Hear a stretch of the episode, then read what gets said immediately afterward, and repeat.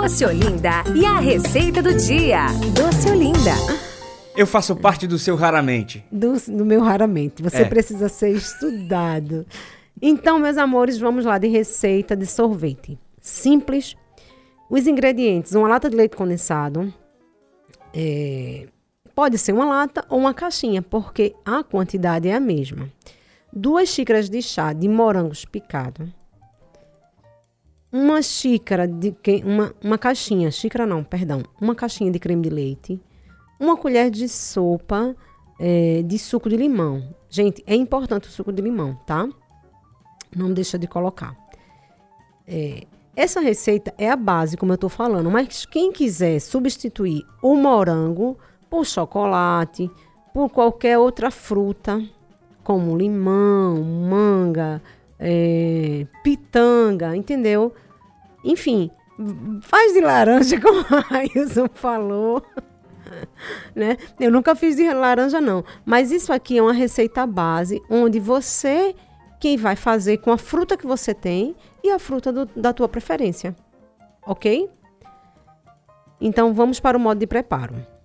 Em um liquidificador ou numa batedeira, você vai bater o leite condensado, o morango e o creme de leite e o suco de morango. Tá?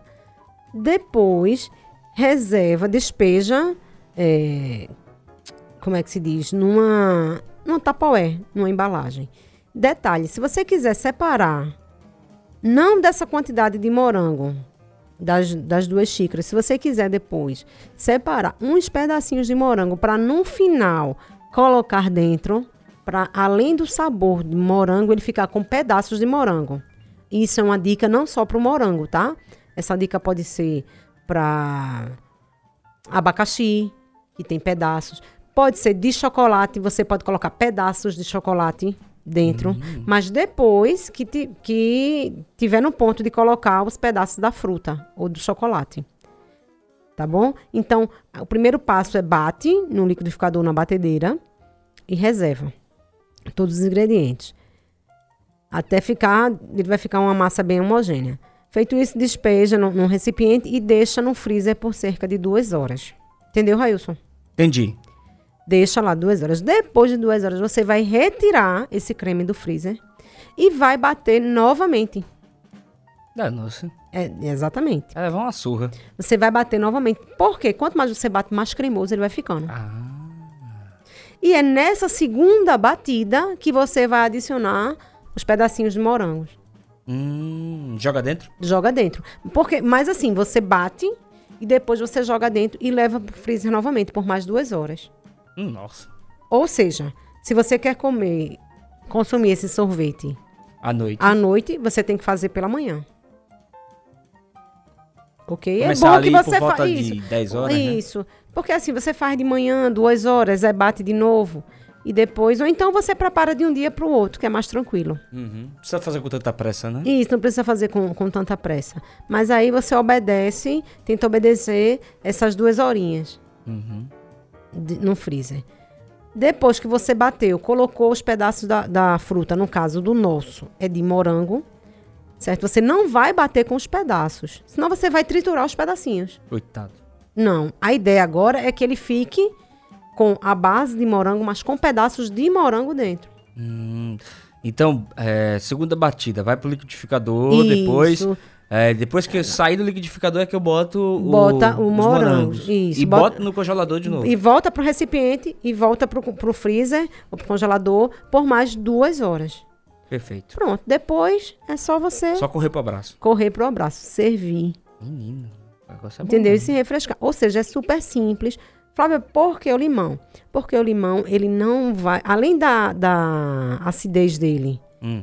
com o morango, ele também não vai deixar só o morango em si azedar. Da mesma forma, é quando a gente faz uma geleia de morango. Hum. É sempre bom você colocar umas gotinhas do limão para que aquele, aquela geleia de morango ela não azede com tanta Facilidade. facilidade.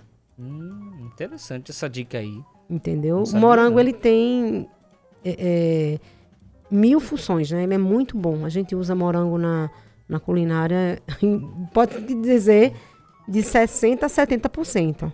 Não só na parte salgada, mas na parte doce também. Usa em tudo, né? É muito bom limão, muito bom, muito bom mesmo. Então, meus amores, tá aí a receita. Vamos encaminhar a receita Sim. pelo WhatsApp. Não tem mistério. Flávio, eu não gosto de morango. Substitui o morango por abacaxi, manga. Manga agora tá Estamos temporada, né? é, na alta temporada, que já está acabando a- a, a safra de manga, mas quem quer fazer? Dá pra fazer de banana também? Então, eu pensei agora de banana. Eu não faria de banana normal. Hum, Eu fazia da seguinte forma, eu, Flávia. certo. Eu fazia a base neutra. Hum, Aí o que é que eu boto nessa base neutra? Eu colocaria um, um pozinho de baunilha para dar uma essência de baunilha, entendeu? Tem ela em pó e tem ela líquida. Porque é o creme de leite, leite condensado. Uhum. Preparava isso e colocava, colocava baunilha. E depois eu colocava, fazia a banana caramelizada.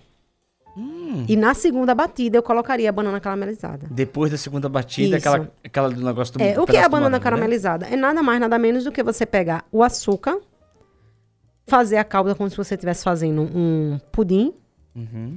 e as bananas cortadas em rodelas você põe dentro e deixa ela dar uma caramelizada ali. Ela vai dar uma cozinhada rápida e fica muito saborosa. Hum, Porque se você põe a banana crua, hum, ela vai correr o risco de ficar escura. Por mais que a gente coloque umas gotinhas de limão, hum. mas ela vai ficar escura e vai ter um tempo de vida menor. Hum. Isso quer dizer vai se perder rápido, É interessante. né? Então, assim, eu não sou muito fã de, de coisas com banana, não. Mas pra quem gosta, É eu, faz, eu fazia, se eu fosse fazer de banana, eu fazia com ela caramelizada. Então, não tem... Como é a caramelizada? É fazer uma calda de pudim, corta as bananas de rodela, dá uma caramelizada ali e pronto. Separa no recipiente. Fechou. Fechou? Tranquilo.